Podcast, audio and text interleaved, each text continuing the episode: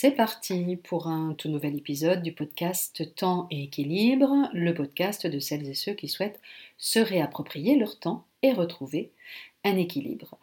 J'enregistre aujourd'hui le 60e épisode. Vous vous rendez compte 60 épisodes depuis ce 27 septembre 2017, qui marque donc le lancement de l'épisode 1. Et bien voilà, tout simplement, qui me rend toute fière et qui me met en joie D'autant que vous êtes de plus en plus nombreux, alors nombreuses hein, probablement, à me suivre chaque semaine ici.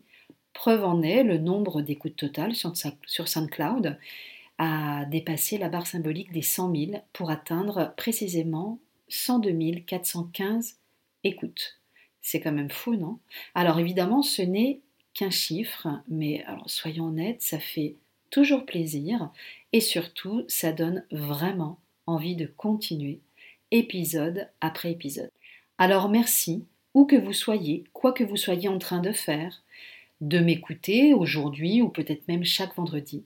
Je trouve ça fascinant de savoir que d'une manière ou d'une autre, malgré la distance et sans même se connaître finalement, on partage quand même un petit moment ensemble, un petit bout de notre vie, un petit bout de la mienne et un petit bout de la vôtre, pour partager ce petit espace-temps de conscient à conscient et probablement aussi d'inconscient à inconscient.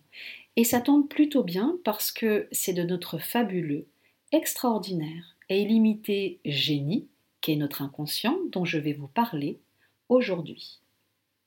Alors, vous ne le savez peut-être pas, mais en plus d'être coach, je suis depuis mars dernier praticienne en hypnose ericksonienne. Alors je vous rassure, mon but n'est pas d'ouvrir prochainement un cabinet d'hypnose ericksonienne, et encore que j'aurais bien aimé. Non, ça fait euh, tout simplement plusieurs années que j'avais pour projet de me former à l'hypnose ericksonienne et d'ajouter cette pratique tout simplement à ma palette d'outils de coach. Quoi de mieux en effet que l'hypnose pour aller encore plus loin, pour travailler sur les croyances limitantes par exemple, et je peux vous assurer que quand je travaille par exemple sur la relation qu'entretiennent mes coachés avec le temps, euh, ben on rencontre tout simplement tout plein de croyances. Ou encore pour aller chercher euh, les ressources en soi. Milton Erickson, le, fondateur hein, de, de l'hypnose ericksonienne, considérait l'inconscient comme un réservoir de ressources immenses dans lequel le patient puise tout ce dont il a besoin. Et c'est exactement ce qu'il est.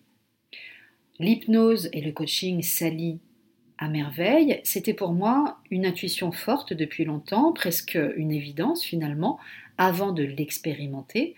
Et c'est aujourd'hui devenu une réalité puisque j'ai intégré progressivement, donc par petites touches seulement pour l'instant, l'hypnose à ma pratique. Aujourd'hui, je ne suis que praticienne, je prends mon temps.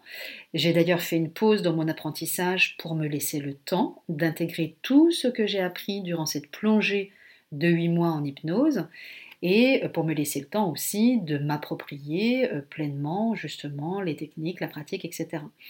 Et je reprends les cours à partir de septembre pour devenir à terme peut-être maître praticien et puis peut-être aussi, si j'ai envie d'aller jusque-là, dans un, dans un troisième temps, conseil en, en communication ericksonienne. Alors, j'ai envie de vous parler un petit peu plus de l'hypnose et de ce qu'est l'hypnose. L'hypnose, c'est un outil réellement formidable pour développer sa confiance en soi, pour apprendre à lâcher prise, pour retrouver le sommeil ou encore pour recharger les batteries. J'ai pu, au fil de ma formation, pratiquer de très nombreux protocoles, euh, de très nombreuses techniques d'induction, à la fois en tant que praticien et puis en tant que patient. Euh, je vous donne quelques exemples, la lévitation du bras, le récit en conflit intérieur, le lieu de ressources de sécurité, la projection sur le futur, le nettoyage de printemps, les archétypes, les métaphores, qu'elles soient imbriquées, isomorphiques, des trois éléments, etc. Les sous-modalités, les régressions, l'analgésie, etc. J'ai découvert aussi, j'ai appris un nouveau langage qui est le langage ericksonien, complexe, puissant, réellement fascinant et si efficace par sa permissivité et par sa capacité à contourner, voire à accompagner les résistances du patient. Mais laissez-moi vous dire quelques mots sur l'hypnose parce que je sais que le mot fait encore un peu peur à certains et peut-être vous en faites partie aujourd'hui.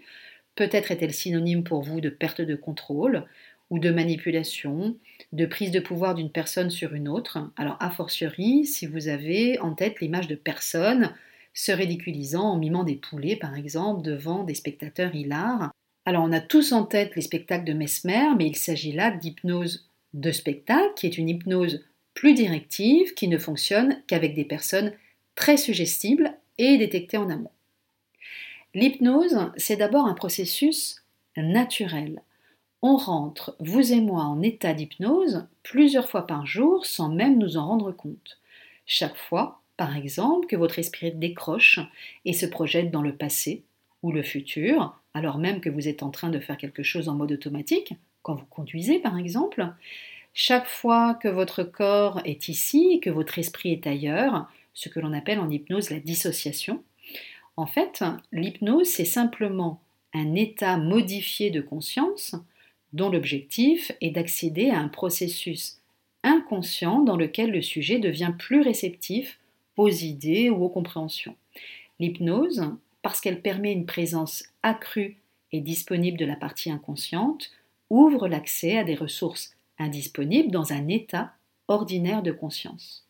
Alors plus simplement, l'hypnose, c'est en quelque sorte le langage qui permet de communiquer avec l'inconscient, la voie par laquelle vous allez pouvoir accéder à votre inconscient, mais aussi vous faire comprendre par lui, lui transmettre des messages, en recevoir et surtout créer l'alliance entre votre partie inconsciente, toujours présente, et ça c'est important lorsque vous êtes en état d'hypnose, contrairement à ce que souvent on imagine, et bien sûr votre partie inconsciente.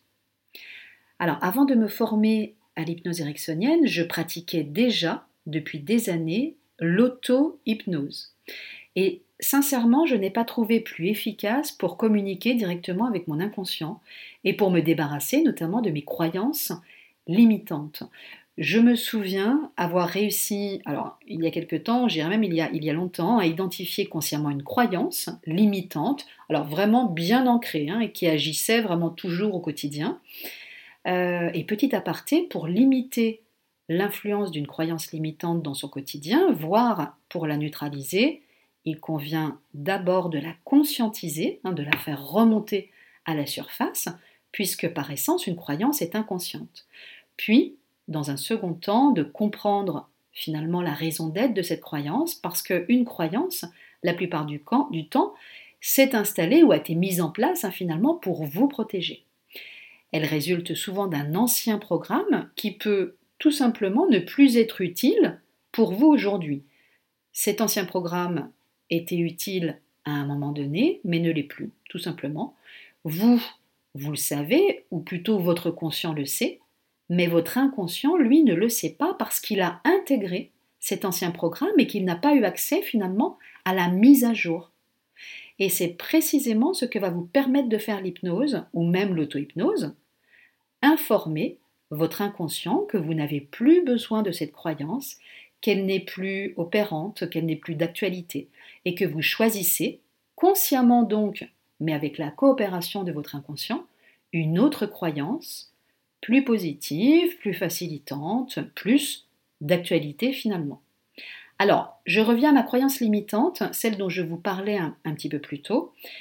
Je me souviens donc, pour m'en débarrasser, m'être amusée à me livrer un petit rituel symbolique, comme je les aime. J'adore les rituels symboliques, j'adore euh, en inventer, j'adore euh, en créer, j'adore en donner, etc.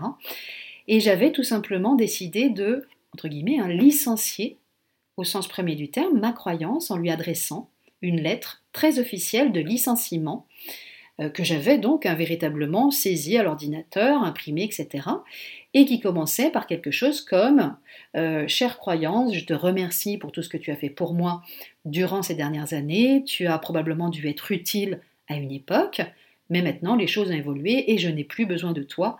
J'ai donc le regret de t'informer par la présente que tu es licencié à compter de ce jour. Je te souhaite une belle continuation. Cordialement, Diane. Alors évidemment, en réalité, la lettre était bien plus longue, comme vous l'imaginez, mais en gros, hein, les grandes lignes ressemblaient à ça. Et puis, donc, j'ai choisi de passer ma lettre imprimée donc à la destructrice de papier. Alors, c'était ça, il y avait plusieurs options. C'était ça ou la brûler, mais c'était pas très pratique non plus, ou la jeter aussi aux toilettes en tout petits morceaux, mais j'ai finalement opté pour la, destructrice de papier. J'avais envie de la voir aussi disparaître. Et j'ai terminé mon rituel symbolique, que j'ai donc matérialisé hein, euh, dans, la, dans la vraie vie, par une courte séance d'auto-hypnose durant laquelle après l'induction, c'est-à-dire la partie de la séance qui vous permet de vous détendre et d'entrer progressivement en transe hypnotique, je me suis imaginé jeter ma croyance que j'avais juste avant euh, d'effectuer ma séance d'auto-hypnose, que j'avais matérialisée sous une forme symbolique. Alors vous voyez, ça fait longtemps, donc je me souviens même plus laquelle.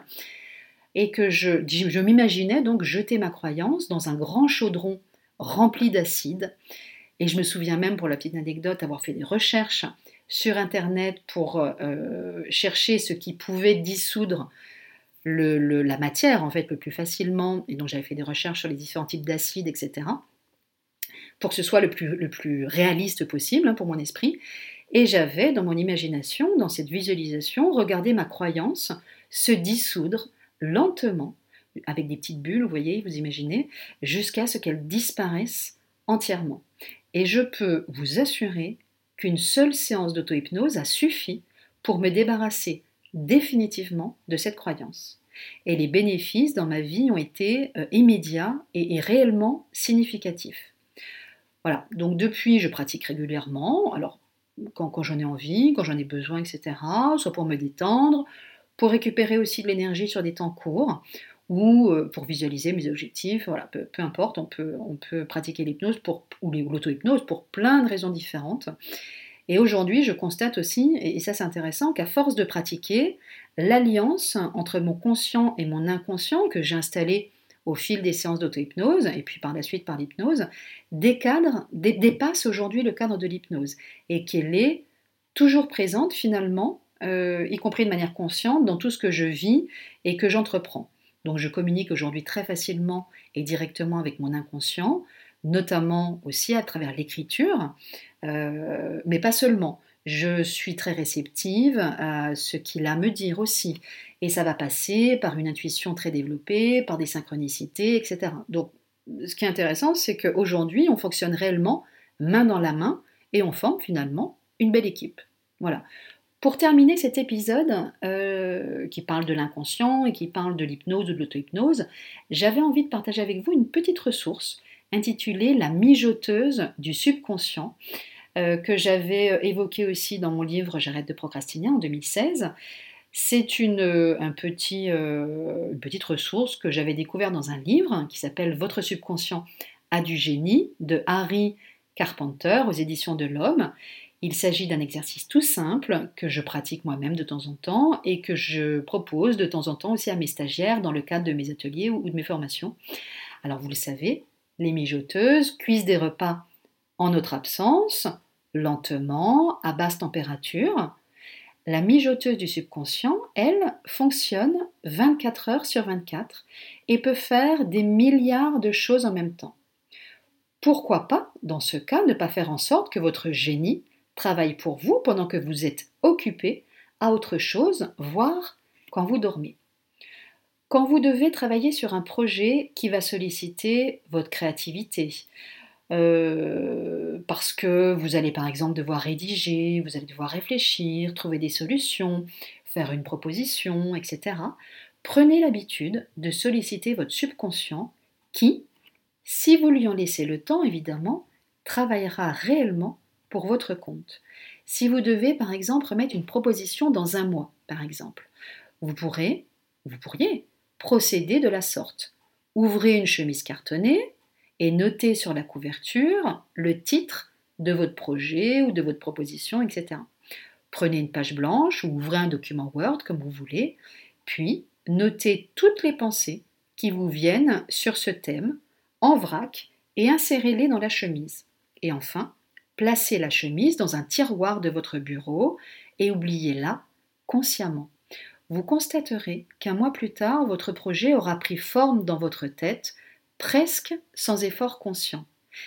Testez et vous verrez, c'est absolument, euh, quasiment, hein, finalement, un peu magique. Hein.